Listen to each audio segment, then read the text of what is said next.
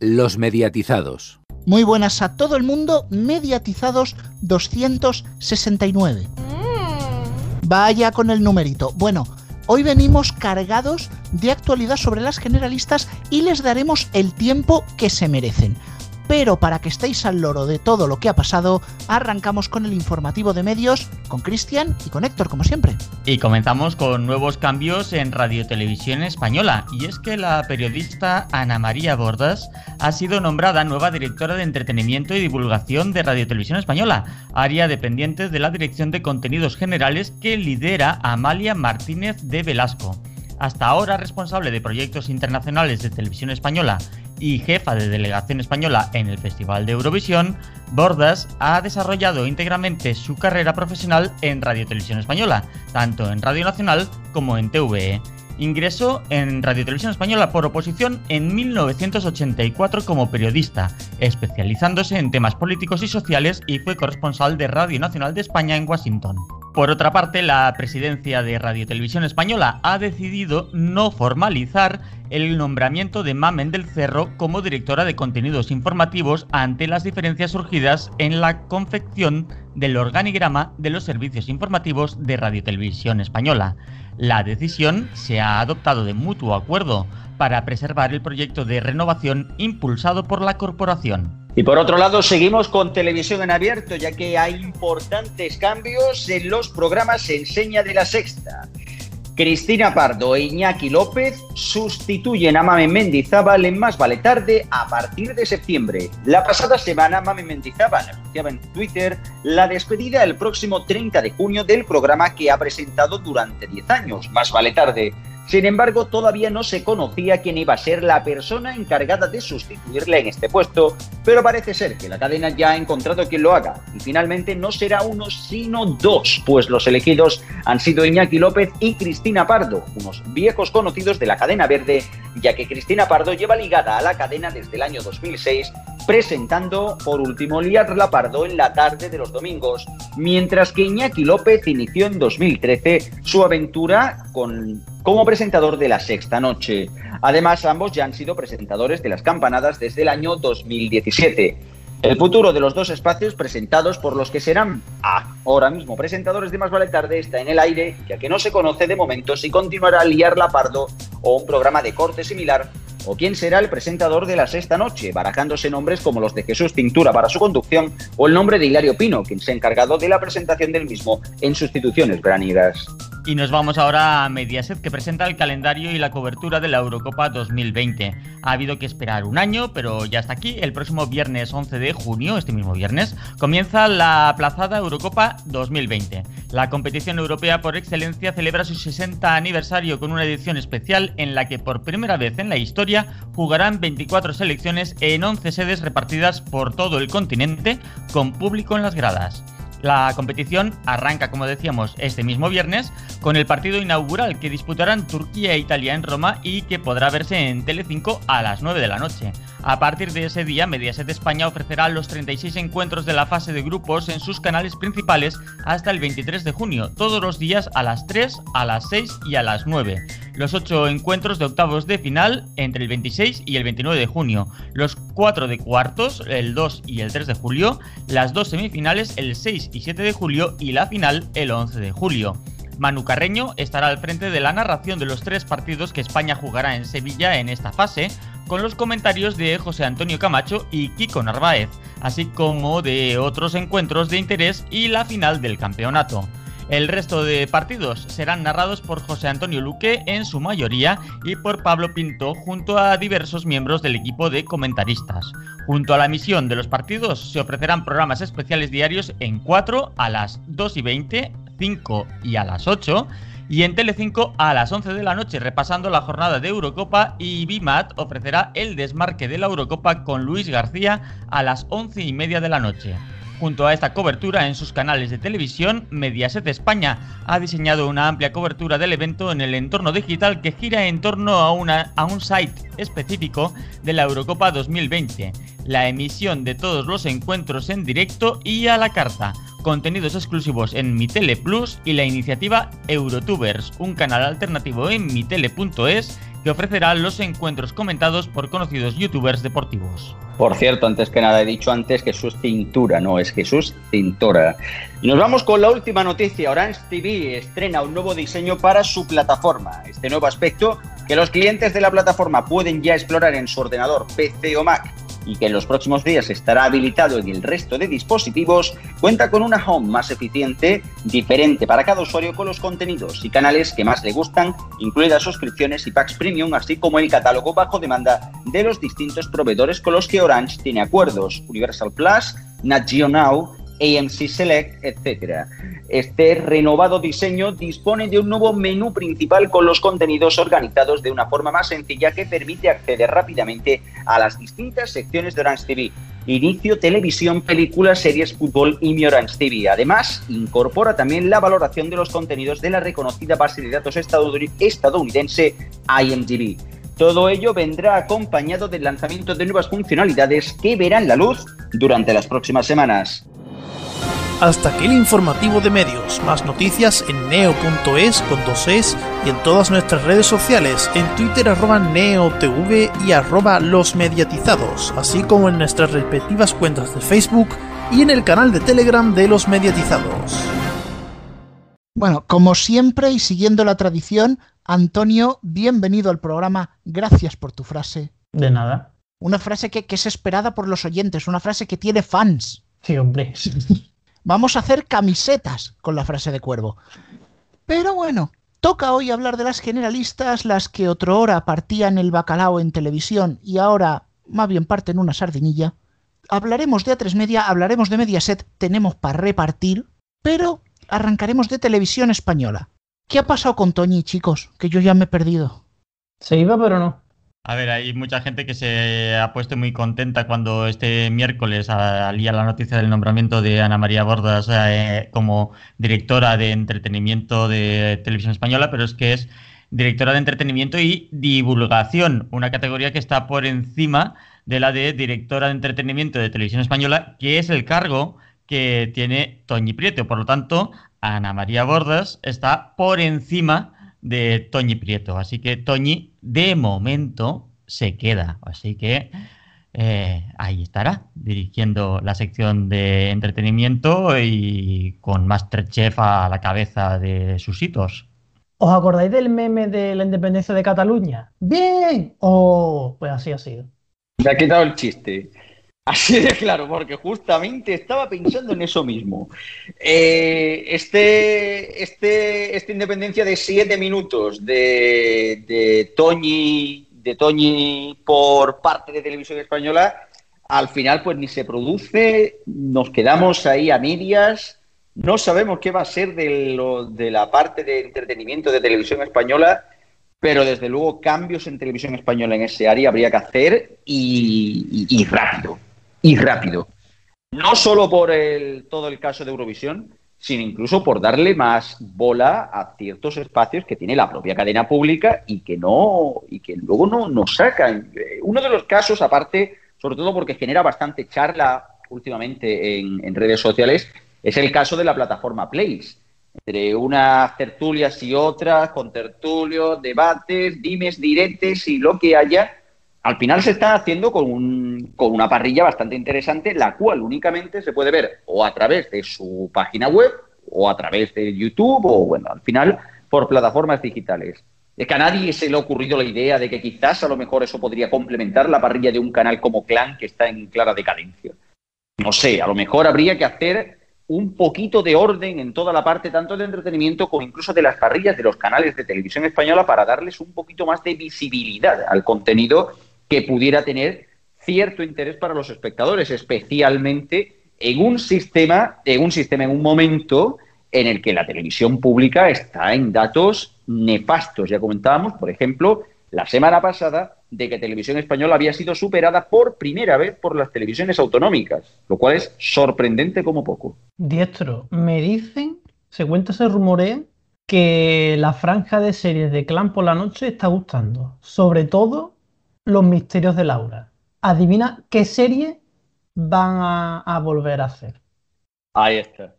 Bueno, lo que pasa es que si esa franja funciona, perderemos aquella idea que se rumoreó varias veces de la franja juvenil de clan. Si podemos rellenar con series repetidas y de producción propia, ¿qué más dará? Bueno, menciona también otro de los cambios que tiene pendientes Televisión Española y que hemos conocido hace poco, que va a haber una reestilización, por fin van a quitar esos horribles logos desde 2008 de los canales de televisión española, va a haber una reestilización, una renovación de marca eh, ¿Qué saldrá de ahí? Pues no sé, ya veremos, pero lo que salga que sea fácilmente adaptable por cada centro territorial, porque si no será otro, otro festival de colores y degradados y luces diversas que hay según la, comunidad en la que te encuentres. Y la verdad es que veremos por qué opción eh, opta Radio Televisión Española para rehacer los logos, porque con esa remodelación de la que hablabas de 2008, lo que se hizo fue unificar todos los logotipos de Radio Televisión Española con la misma tipografía, el mismo estilo eh, en televisión, en radio, la corporación misma. Eh, todos tienen, eh, comparten señas de identidad, mientras que anteriormente cada canal, cada radio iba por su cuenta. Quizá en Radio Nacional de España había cierta coherencia, pero mm, Radio Nacional y Televisión Española eran logos que no tenían nada que ver, el de la 1 y la 2 tampoco tenían nada que ver, ni el de Clan ni el de 24 horas, eran todo logos eh, totalmente independientes. Así que ya veremos con esta remodelación qué harán, si mantener la unidad eh, con todos los logos o si cada canal va a tener una personalidad propia a partir de los logos. Así que ya iremos viendo y además falta ver también si tira adelante esa remodelación, que era una propuesta del nuevo director, pero eh, veremos con el tiempo si esto eh, sale adelante o no. Pues fíjate que yo no estoy de acuerdo con Cuervo. Los logos de 2008 en su día me parecieron muy modernos, me parecieron no muy adelantados a su tiempo, pero sí que destilaban modernidad que cambiaban de arriba abajo la imagen de televisión española, que era de los que la primera vez lo mirabas decías, ostras, ¿qué han hecho? Pero a la segunda decías, joder, esto está bien. Creo que los logos no es algo que debieran tocar, o por lo menos no de inmediato. Sí deberían la imagen corporativa, porque han ido, no es que haya envejecido mal, es que ya no están utilizando aquella primera, basada en la luz, que daba sentido a los logos y daba sentido a las cortinillas, como elemento común, sino que han sacado esa continuidad que tienen ahora la del exilio, que sería para mandar a sus creadores precisamente allí, y que es simplona, horrible, fofa, que no transmite absolutamente nada. Resumiendo mucho, los logos creo que no están caducados, que tienen vida todavía. La imagen corporativa, por favor, cuanto antes. Pero bueno, tiempo muerto, porque seguiremos hablando de generalistas, pero antes hay que hacer un inciso en el pago y en el streaming. La agenda de Neo con Héctor y con Antonio. Venga. Comenzamos una semana más la agenda de Neo que hoy viene cortita pero con cosas interesantes. ¿Con qué comenzamos? Pues comenzamos con Lupin, que vuelve con su segunda parte este mismo viernes y constará de cinco nuevos episodios en los que Omar Sis eh, volverá a poner en la piel de este ladrón de guante blanco. Y de una serie francesa a otra. Sí, y cambiamos además de Netflix a Filming, que nos trae la segunda temporada de Hipócrates, la serie original hospitalaria de Canal Plus Francia. En esta segunda temporada, los protagonistas verán cómo las obras de remodelación del servicio de urgencias del hospital pone patas arriba el resto de servicios.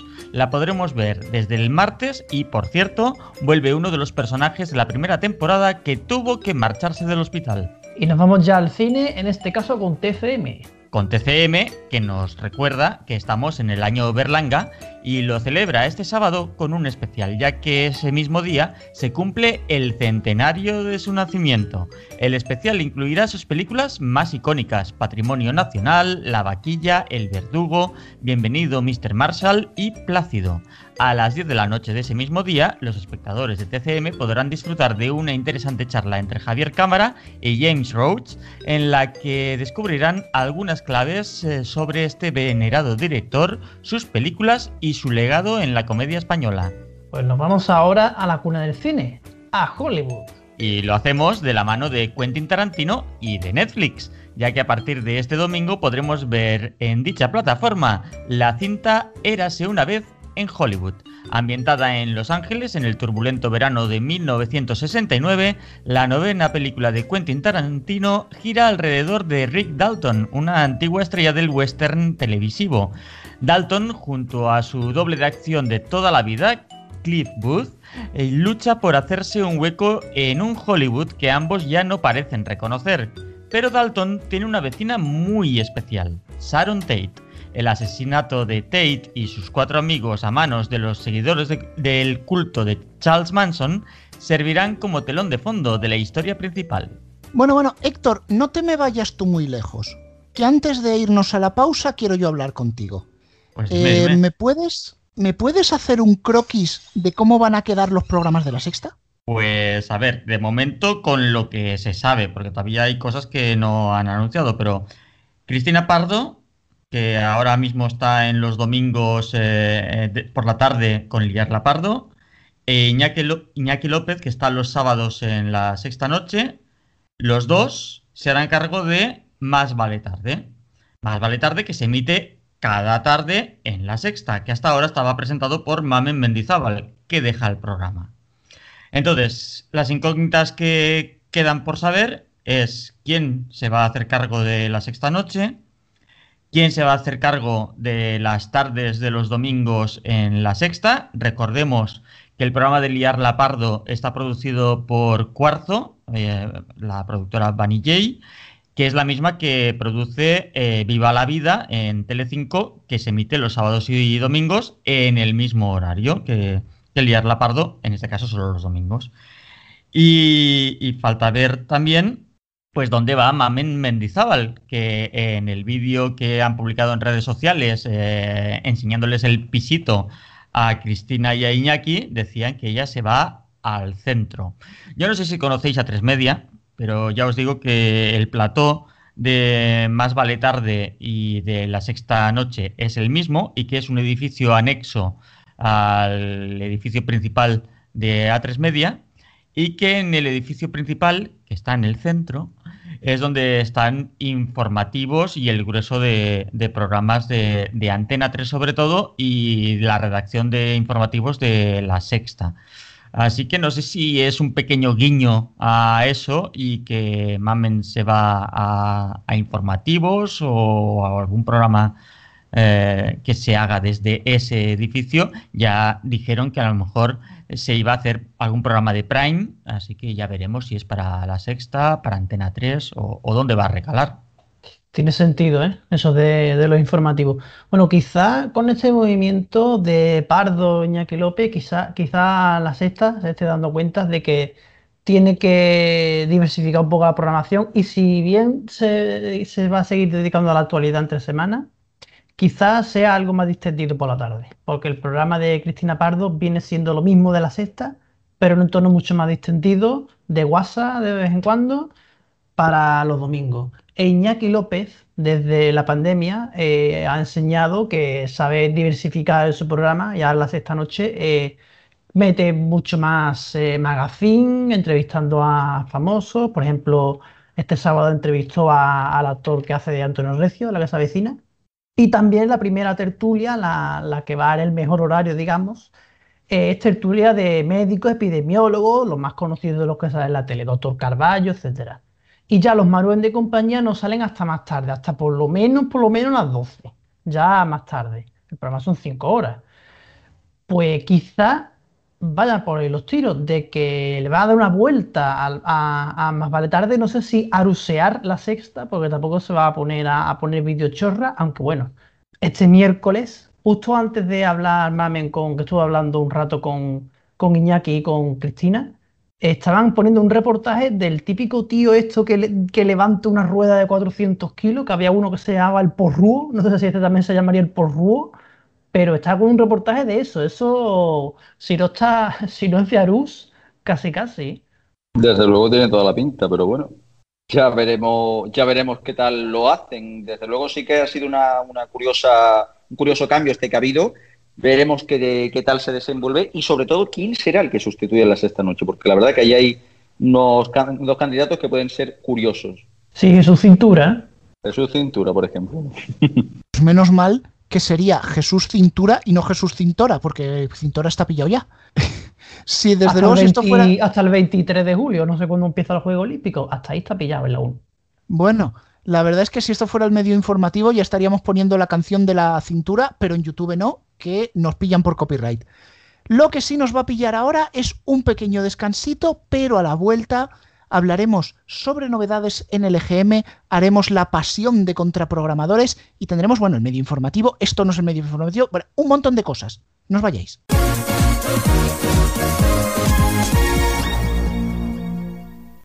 A ver, hermano, ¿de qué te quieres confesar? Pues padre, fuimos con el colegio de excursión a Radio Marca y yo y mis compañeros nos pusimos a decir cosas muy feas. ¿Cómo qué? Como Benzema Carbo, Viva España y Viva Fortnite. Es verdad que es Carbo, y Dios dice que no mintamos. ¡Escucha el desinformativo Mix 5! El desinformativo Mix 5.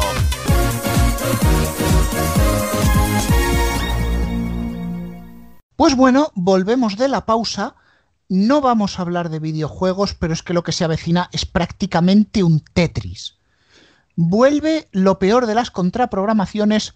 ¡Oh, qué raro! En Antena 3 y Telecinco. Lo nunca visto. A ver, Antonio, em- empezando porque yo estas cadenas no me molesto en seguirlas por faltas de, las faltas de respeto como esta, pero ¿nos puedes indicar un poco qué ha quedado en el Prime? Sí, mira, esto se podría decir como otro serranazo, otra, otra cerdada más de estas dos cadenas. Primero fue Antena 3, cuando dijo que iba a estrenar Massinger, que iba a poner la primera gala, y como en la parrilla que ellos facilitan tres días antes mm, ponían Massinger, o sea, las dos cosas se llamaban Massinger, pues eh, en vez de la gala, dos días antes, o sea, del sábado para el lunes, cambiaron promo, borraron notas de prensa y se echaron para atrás de poner la gala. O sea, esa fue la primera cerdada, para dejar tirado a Telecinco, como Telecinco había cambiado Superviviente al lunes para competir con ellos, para dejarlos tirados. Pues ahora viene el segundo capítulo, que es La venganza de Telecinco. Esto nos lo encontramos el domingo por la noche, mejor dicho, a las 0 horas del lunes, cuando Telecinco tenía que subir la parrilla del miércoles. Subieron una parrilla, pero sin hora de programa. Eso, mm, que yo sepa, no es una parrilla, pero bueno. En la parrilla que subieron no habían horas y se veía eh, supervivientes y después mi casa es la tuya. Claro, ahí no se sabía si iba a hacer supervivientes última hora, como suele poner, un resumen o, o algo así cortito, hasta las 11 y a las 11 o 22.45 mi casa es la tuya con Isabel Díaz Ayuso, que es lo que estaban anunciando. Pero más tarde subieron otro archivo ya con las horas y sí, han cambiado lo nunca visto. La gala del jueves de Supervivientes, la gorda, que ha hecho varios días a la semana Supervivientes, pero el día gordo gordo del jueves, lo cambian al miércoles solo por competir contra más Singer. Y lo de mi casa es la tuya se queda en 10 minutos en la madrugada a la una y media que seguramente ni lo pongan. O sea, es para directamente engañar al espectador y al organismo que quiera que se dedique a, a revisar estas cosas que yo creo que ni existe. O sea, sí, otra cerdada más, otro abuso de la ley, porque ya si quieres pasarme del tirón a la opinión, ya cuando he dicho la información pasamos del tirón a la opinión, esto para mí es abuso de la ley, de la ley de contraprogramación. Y esto no se acaba hasta que no, los, no les multen en condiciones con varios millones de euros, porque si no, lo van a seguir haciendo. Igual en la temporada 2022-2023 de los mediatizados contamos en noticias que por ese extraño movimiento que hizo Tele, Telecinco en junio de 2021, pues le ponen de multa 100.000 euros. Que 100.000 euros es lo que les cuesta lo que cobran ellos por una de, la, de las 10 pausas de publicidad que meten ellos. O sea que le va a salir muy rentable. Es que la verdad es que esto en otros países yo creo que sería impensable, al menos en países eh, más civilizados que nosotros y con una cultura televisiva más avanzada. Por ejemplo, en Reino Unido, mmm, contraprogramaciones de este tipo creo que no se han dado nunca. Y, si se dan, pues hay un organismo como el Ofcon que, que lo que hace es multar a las cadenas. Aquí Y- sería el, el consejo audiovisual o como se llame, Eh, pero... exactamente. Eh, ah, Exactamente, en este momento. El es- Consejo Audiovisual, que luego nunca existe, porque cada vez que un gobierno, sea del color que sea, lo quiere crear, saltan los dos grandes grupos diciendo la palabra mágica ¡Censura! y nunca se crea. Amenazan al gobierno de turno con poner sus informativos en contra de él y ya está, no se crea nunca. ¡Viva la autorregulación! Que no existe. Pues bueno, me- ese era el argumentario que yo iba a utilizar. eh, simplemente que, eh, claro, aquí las competencias las tiene la CNMC, pero es que la CNMC tiene más cosas que hacer. Entonces, mm, quizá los temas televisivos contra programaciones entre cadenas, entre grupos mediáticos, que tienen la mayor parte del pastel publicitario en nuestro país, pues igual no les interesa mucho molestarlos y, eso. Entonces, pues la verdad, ahí está. Entonces, eh, en Francia también está el, el Consejo Superior del Audiovisual y también se mete en estos asuntos. Es decir, cuando una emisora no emite lo que ha dicho que tenía que emitir o eh, no maneja, no controla al 100% lo que pasa en, en antena, sobre todo en los programas en directo, y no pone ahí, eh, no pone los medios para evitar ciertas situaciones. Entonces es cuando el CSA se mete y los multa. Aquí en España es que parece que en televisión está todo permitido, que puedo anunciar un programa a esta hora, pero mañana me desdigo y lo hago a otra hora. No sé, es el viva la pepa aquí. Esto, la CNMC bastante tiene con mirar lo de la factura de la luz. O sea, con eso ya tiene para un rato, para un rato, está entretenido. Claro, lo, lo curioso de todo esto es ver que la legislación al respecto de, de este, de este tema ha cambiado mucho durante los años. O sea, todos recordamos aquí en el momento en el que se hizo aquella ley para evitar la contraprogramación y que se obligaba a dar un margen de 10 días para que se pudieran poner, digamos así, las parrillas definitivas de los programas de televisión. Como eso no era suficiente para evitar la contraprogramación, se les dio otro apoyito desde el gobierno para reducirlo a tres días. Pero es que parece que ni con tres días, y habiéndose cargado, por ejemplo, cosas como las revistas de televisión, que aquí prácticamente no las compra nadie, porque evidentemente qué valor tienen, ahora vuelven a hacer esto haciendo este tipo de medidas que, como bien decís, en cualquier otro país esto sería, esto sería perseguible. Esto sería perseguible. Pero si por un lado las multas que se ponen a los operadores de televisión, al duopolio, son de chiste, porque son de chiste, y luego vemos por otro lado que tampoco el gobierno ayuda a que esto se pare, pues al final vemos esta situación de descontrol absoluto sobre la parrilla de televisión. Luego se empezarán a preguntar de por qué la gente ve menos televisión. Narices, mm, es que lo estáis poniendo a huevo. ¿Quién cojones, y perdóname la expresión, se va a coger y se va a poner en una eh, a, programar qué quiere ver en televisión si hoy te pongo una cosa, mañana te la ponen a otra semana y a la otra te la pone a otra semana?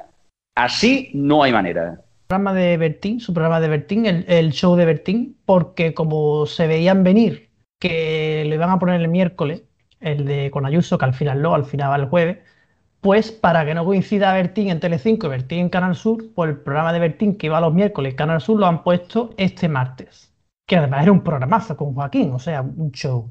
Resultado, Canal Sur ha li- liderado en Andalucía, les ha salido redondo, pues sobre todo, sobre todo porque era un programazo, más que nada, porque el martes es el día que más competencia hay. Pues bueno, tenemos ya a Cristian calentando en la banda, porque como nos ha fallado el titular Alfonso, tiene que salir el suplente, así que levanto la pizarrita de los cambios. Y podemos decir que no es por coronavirus, ¿eh? Ojo. Sí, sí, sí, Le, hemos da- le hemos dado el día libre por el día de la región de Murcia. O sea, se ha cogido la semana entera. Iniciamos la agenda deportiva con el comienzo de la Eurocopa. Así es, Antonio, la Eurocopa 2020, que se disputa en 2021, bueno, las cosas de la pandemia. Recordemos que es una Eurocopa sin sede fija, ya que se disputa en 11 ciudades. Se cayó Dublín a última hora y que en España se ha cambiado Bilbao por Sevilla. La Eurocopa se podrá ver enteramente en abierto por Mediaset. Los partidos de España y los de las 9 de la noche se verán en Telecinco y los de las 3 y las 6 de la tarde en 4. Además, todos también en mitele.es. Estos son los partidos más destacados de los próximos días. Este viernes, es el inaugural a las 9 de la noche entre Turquía e Italia y se disputa en Roma. El domingo a las 3, Inglaterra-Croacia desde Wembley, reeditando una de las semifinales del pasado Mundial. Ese mismo día, a las 9 de la noche, Holanda-Ucrania desde Ámsterdam. El lunes a las 9 de la noche debuta España en el Estadio de la Cartuja de Sevilla frente a Suecia. El martes a las 6 Hungría-Portugal desde Budapest y a las 9 un partidazo Francia-Alemania desde Múnich. El miércoles a las 9 de la noche tendremos el Italia-Suiza desde Roma y el jueves a la misma hora el Holanda-Austria desde Ámsterdam.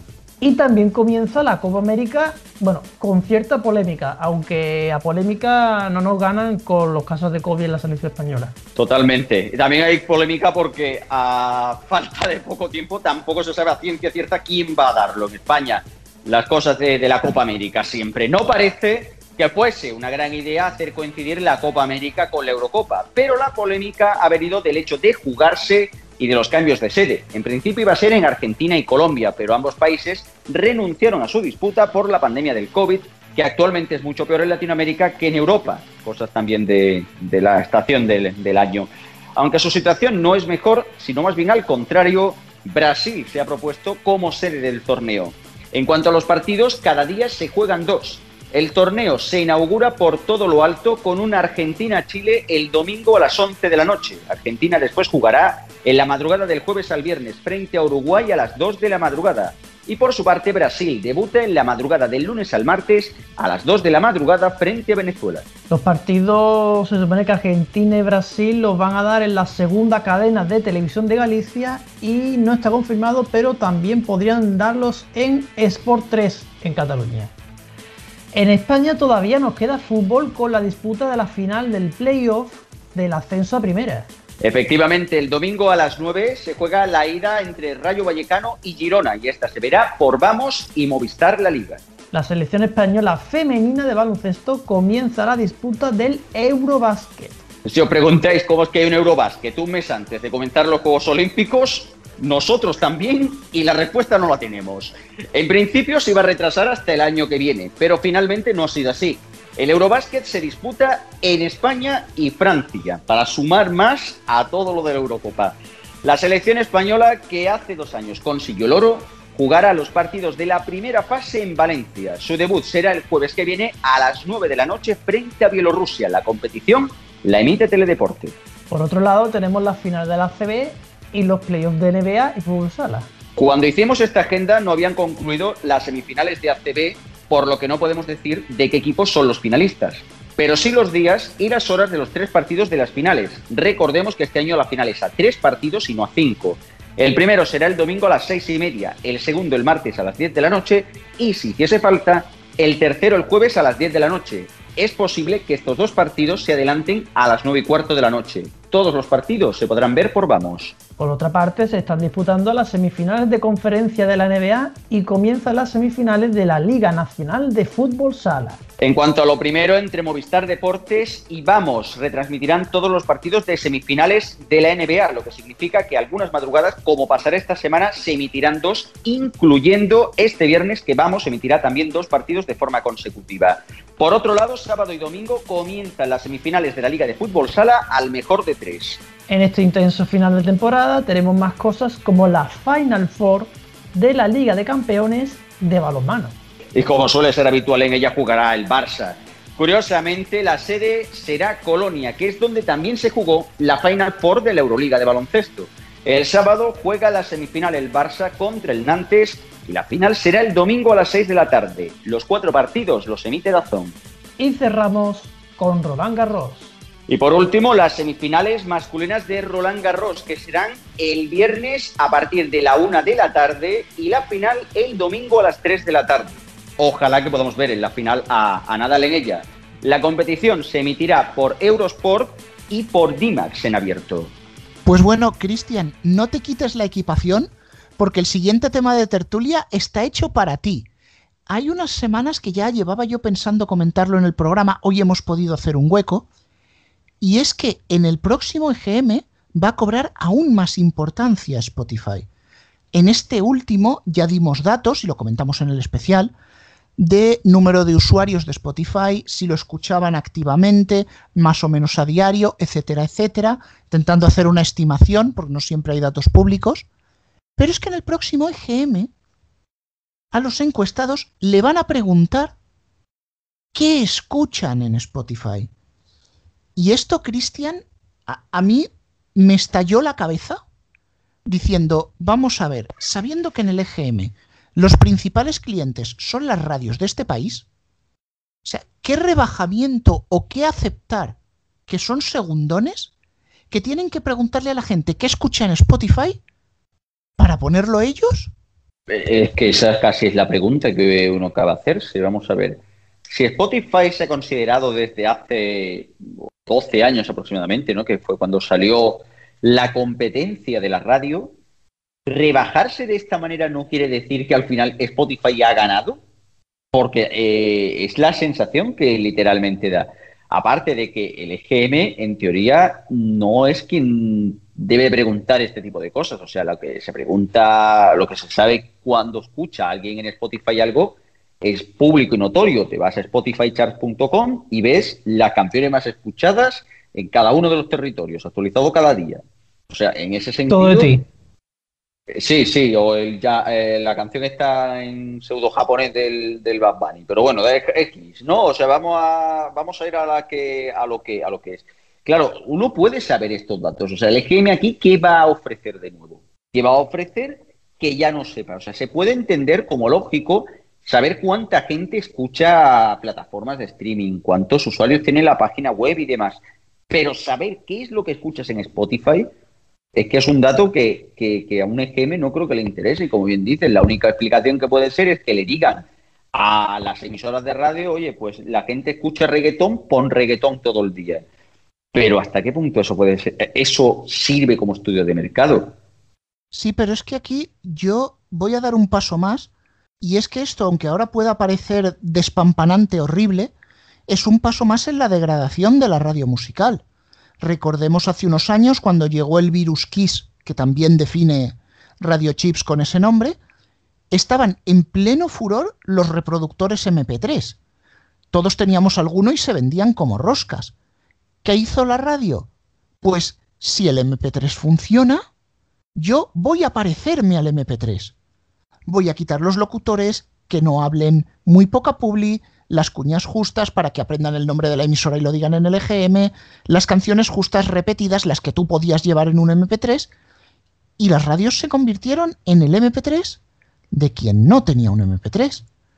Ahora quieren convertirse en el Spotify del que esté en la carretera y no tenga una tarifa de datos. O sea, tan difícil es que las radios puedan hacer un producto diferenciado, que puedas decir, ah, pero esto Spotify no te lo da. Ese producto fresco, en vivo, en directo. Pero lo más descacharrante es que esta semana pasada se publicaba Dial Podcast con programas de, bueno, empezando por mascotas, pero también de otra índole. Y digo, vamos a ver, si eso es un programa de 20 minutos, ¿por qué no puede caer en dial en alguna hora que no sea muy apta de musicales? Es que es como no es desvestir a un santo para vestir a otro. Es decir, este santo ya tiene calzoncillos, vamos a mirar el otro. Sí, básicamente es eso, porque al final mm, estamos hablando de que se, se intenta tematizar, o sea, se intenta hacer una temática bastante parecida a lo que la gente escucha, pero copiándola. O sea, no innovando, sino copiando, literalmente. Y si al final haces lo mismo que te va a hacer la competencia, pues al final tú vas a perder porque vas tarde.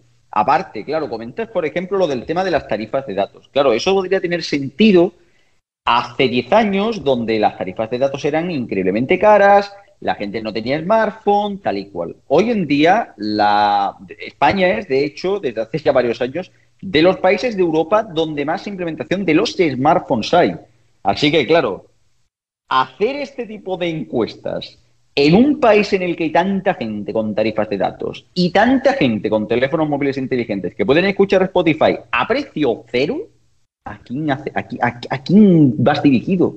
¿A qué te diriges? Sí, pero Cristian, vamos a hacer un pequeño matiz. Es verdad que ahora casi todos tenemos tarifas, algunos operadores ilimitadas, otras con una cantidad muy generosa de datos para audio, pero el oyente promedio tiene la costumbre de que entra al coche y pone la radio. No se plantea poner el Bluetooth.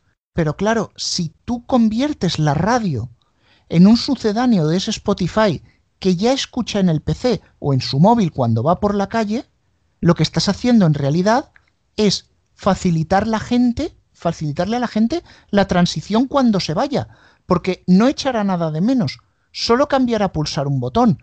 Ahora, hará falta que haya un fenómeno que les mueva a pulsar ese botón. Y posiblemente sea este. Sí. Y cada vez, cuanto más coches modernos haya en el mercado, cuanto más haya, más mm, nuevas son las radios y más fácil es tener en el mismo sitio radio FM, Bluetooth del móvil, Spotify, Android Auto, lo que sea. Y experiencia personal, en cuanto cierta compañía lanza su oferta de muchos gigas gratis para el verano, he abandonado la FM en el coche, salvo que me metan prisa para salir. Y lo de prisa no me hago en segunda. Y hablando de prisa, ahora sí vamos en segunda, di al podcast, esto tengo que, esto tengo que decirlo, por favor. Di al podcast, eh, hay podcast de sexología o de ejercicio. Mm, ¿Sol Música? Un saludito a Sol Música, te queremos mucho. Bueno, pero esto también es algo inherente a la radio musical, quiero decir. En, no hace tanto, y nos acordaremos muchos, en los 40 había un programa de sexo, había en desconexiones locales algún programa de cine, de temas que no son estrictamente música, en horarios que no son muy musicales. A mí no me parecería mal que Cadena Dial tuviera un programa de mascotas y que en vez de ser un podcast de 20 minutos, pues entre sección y sección metes una canción de la fórmula típica de Dial y no pasa nada. Y le estás ofreciendo algo distinto al oyente. Pero no, parece que hay que ofrecer música al peso, que o casualidad es lo que ofrecen las plataformas digitales. Bueno, nos hemos quedado a gusto con las radios musicales y tenemos que decir que este es Palaciego, muy buenas. Muy buenas a todos. Este es Juan, muy buenas. Hola, ¿qué tal? Y esto no es el medio informativo. Bueno, bueno. Oh. esta semana más que nunca. No, eh, en serio, mm, yo intento hacer chistes, socarrones, mirando la actualidad, pero hay veces que la propia actualidad es un chiste. Y no hay que irse a la política, no, no, aquí en los medios ya no vale. Antonio, mm, ¿cómo puedo yo expresar que hemos ganado Eurovisión? De ciego. Sí, en, realidad no es Eurovisión, ¿no? No, no, pero es que todo es un chiste, vamos a ver. No solo parece un chiste que exista una Eurovisión de ciego que se llama Euro Low Visión. Claro, porque no lo van a llamar Euroceguera, Eurobaja Visión. No solo.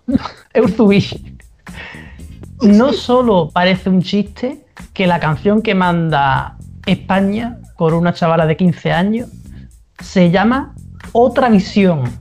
Toda la visión que no tuvieron en el festival principal. Vale. Visión local. No solo esas dos cosas parecen un chiste, sino que después de hacer otro año más el puto ridículo en Eurovisión normal, esta Eurovisión va y lo gana España. Esto es real. O sea, no nos lo estamos inventando. Es que, lo esencial es invisible a los ojos, no es otra cosa. Yo creo que oh, es Una, yo creo que es una falta de visión de los directivos de Radio Televisión Española. Pues yo creo que han sido unos visionarios. No ven más allá, no ven más allá. Digamos así que pusieron la vista bien alta. Mm.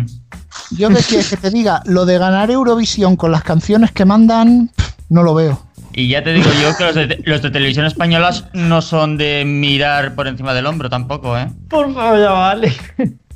Bueno, es que la canción de Eurovisión es que ni la miran directamente.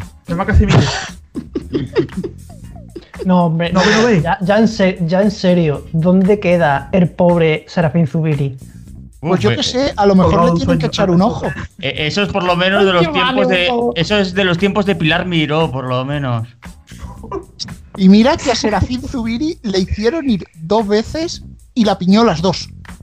Es verdad, digamos. Es que, es que todo esto que Sí se, cho- eh, sí, se chocó con el canto de un duro. Por eso le pasó lo que le pasó. No, no, no, no lo vio venir. No la vio venir, no la vio venir. Bueno, esta, esta ha sido nuestra visión de lo que ha sucedido en Eurovisión. Con la 11. Pero seguimos, seguimos hablando de música. eh, bueno, sí. eh, llamémosle música.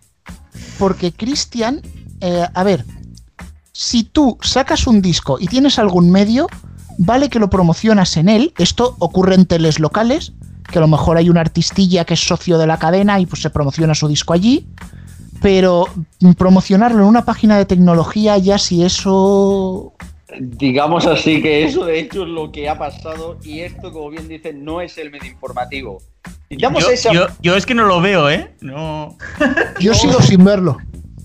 Yo creo que ya ha caducado el tema de, los- de los chistes de emisión. Sí, os estáis, os estáis ciscando ya, sí, sí, suficiente. Sí, Que no pasa como un Sol Música, por favor. con esto, con esto Por favor, decir- no utilicéis el nombre de Sol Música en vano. Exacto, que ya lo hará Pau. Eh, Sí. yo, sobre todo, el problema de todo esto no es que no lo vea, es que por qué lo he tenido que ver. Y es que. y es El que- problema no es que lo veas, es que lo escuches. es- exacto. Lo malo es que lo he hecho porque para, para terminar de demostrar si era verdad la noticia y efectivamente no era verdad. Bueno, Y ponno- esta página- ponnos en antecedentes, diestro.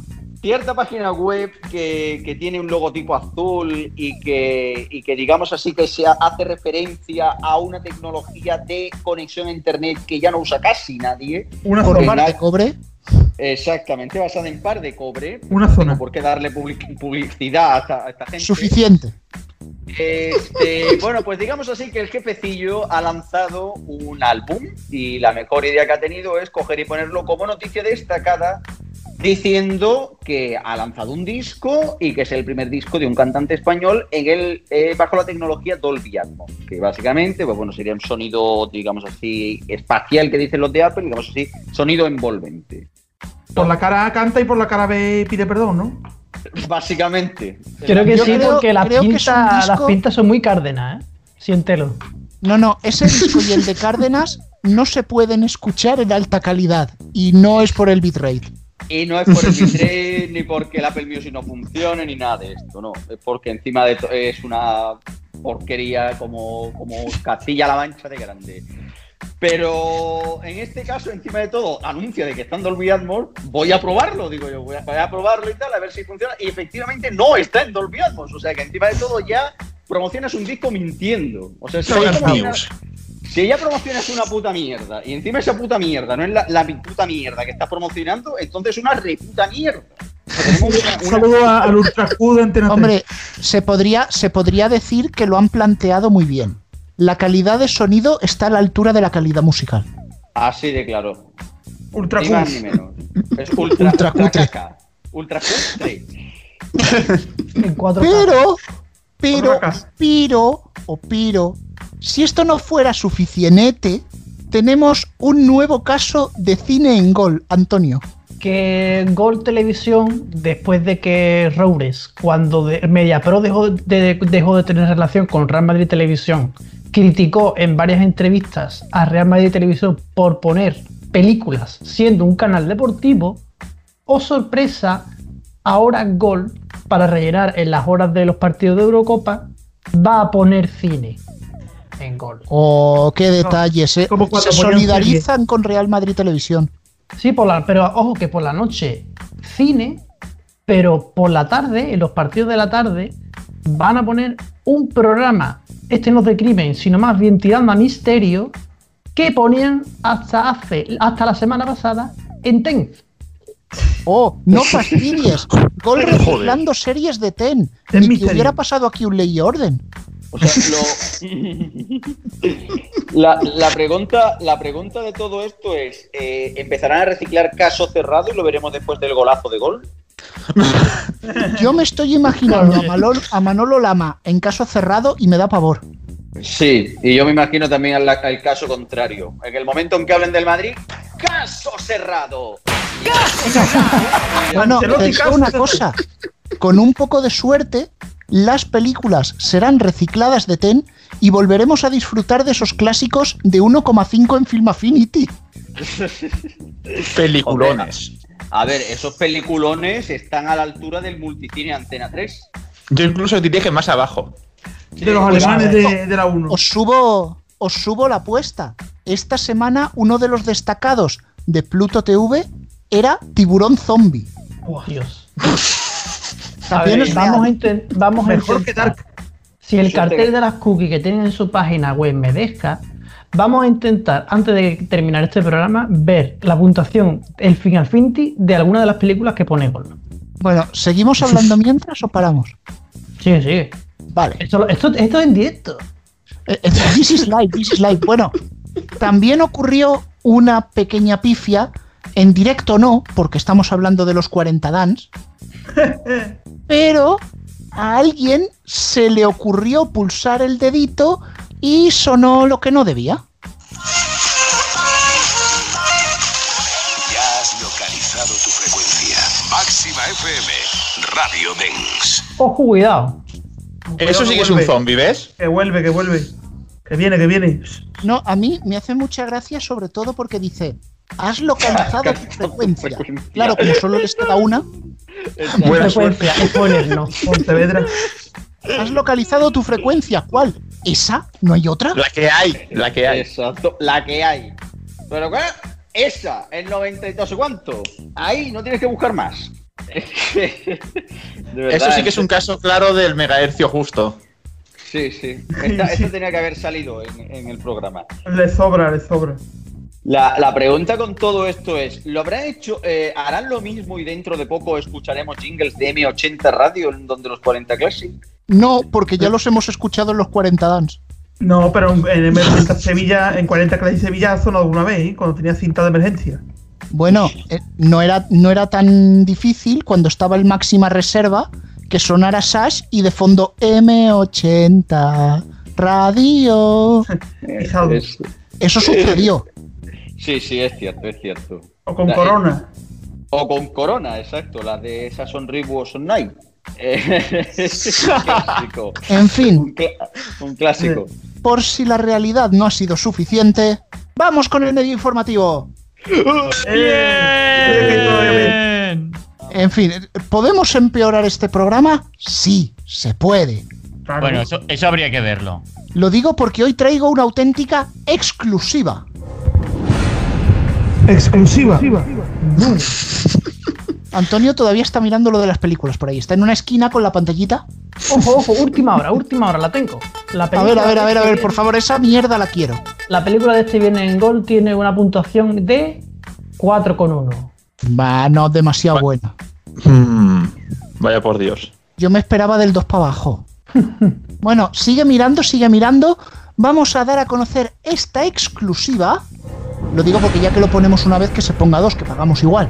Tenemos los nuevos programas que llegarán en septiembre a Sol Música. Vaya. Hostias. ¿Qué, qué- qué van a hacer ahora? Eh, ¿Y, y, o cómo se llame eso? Hombre, el Iching lo veo difícil. Porque me imagino un mono con platillos ahí. Y chin, chin, chin, chin, chin, chin, chin. Pero son un montón de programas. Vamos a ir desgranando. Habrá eh, un espacio dedicado a las ONGs que irá en un horario parecido a, a Sol Relax y que se llamará Sol y Daridad. Ah, muy, bien traído, ¿eh? Solidaridad. Ah, Otro de ellos estará dedicado a el recitado de poemas y los monólogos y se titulará Sol y Loquio. Pues pues eh, Falta uno, buena ¿no? idea, ¿eh? Es- sí, sí, sí, sí, sí, sí. Falta uno, ¿no? No, no, no, faltan más, hay muchos más. Hombre, sí, sí, es la programación de septiembre, eh, habrá la tira de programas ahí, hombre. Sí, sí, sí, bueno, de hecho va a haber otro que estará dedicado al mundo militar y se llamará Soldadito. Marinero. Marinero, eso. Soldadito marinero. Se lo presenta Fito. Claro, está ahí todo, está todo bien llevado. Claro, es que de todo hay canción. Incluso habrá el, el programa de sexo de Sol, crece y evoluciona. Evoluciona. Eh, eh, mira que es fácil hacer un chiste cuando dices un programa de sexo que crece. Sí, adivina que tengo que irse. En fin, voy- ese chiste no lo he dicho, ¿vale? Eh, será una evolución del programa Más que Sexo que estará dedicado a las historias sexuales más bizarras y extrañas y se titulará Soltería. Me, fa- me falta uno, ¿eh? Bueno, yo te puedo decir, tengo varios más aquí en la lista, por ejemplo, uno que está dedicado al mundo de la producción de medicamentos que será Sol Butamol No, ese no y, es. y también un morning, tendrá Sol tendrá morning y invitará a todos sus espectadores a tomarse un café. El programa se titulará Sol o con leche. Me Dios falta mío. uno, me falta uno. Hombre, ¿Cuál? Sí. y el, ¿Cuál? el programa de los, el programa de los guapos, Solfeo. No, no, pero hombre, lo que yo sí que programaría también es un programa de toro, que es una esto, y pondría un sol y sombra. Y, y otro dedicado y otro dedicado a un popular juego de cartas y que se llamaría Sol Itario. Ese es lo que estoy Y, diciendo. y a- y Ese sería de Sergio- la soltería también. No, a Sergio Dalma también, solo para ti. Bueno, hay algo parecido a lo que propone Héctor y será un nuevo formato muy innovador en el cual los directores del programa se reunirán con los espectadores del canal. Se llamará Soledad. ¿Y, y- y- y- y- y dónde, dónde, dónde se reúnen? Porque vamos. Que da igual, si en una caja de cartón sobra sitio. En la Puerta del Sol. Ah, no. En la puerta del sol, como el año que fue. Esto está desvariando ya, vamos a tener que cortar. Sí, Creo ¿tenemos sí. alguna peli más, Antonio? No. Lástima. Yo quería ver cómo fue eh, Ghoulies 5. Los bullies, los bullies, uy, Dios. Qué película, qué magnífica. Qué cosa, qué cosa, qué cosa tan mala. Qué peliculón, qué peliculón puso Tain que hizo un 0,1 que éramos nosotros viéndola. Fin. Sí, viéndonos. Rajando por Telegram. y por Twitter. Qué Yo película. tengo, tengo ese recuerdo de decir, esta peli es como una porno, pero cortándole las escenas de sexo. Sí, porque había una Tiene la misma tiorra. calidad de producción que una porno.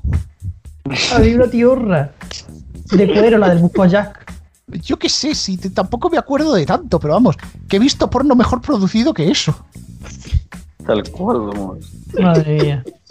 Pues nada, eh, le hemos preguntado a los directores del canal qué que, que- que- qué piensan hacer con estos programas, que no pegan en la temática.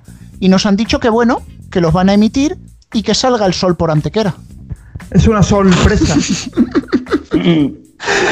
Hace Bien, tiempo que creo te que, creo que ya hemos dejado el listón lo suficientemente bajo. Sí. ya. Sol naciente. sí. Para abajo. Así que bueno, y lo podríamos bajar más, pero ya es que no da pereza. Gracias a todos. familia. Nada, a ti.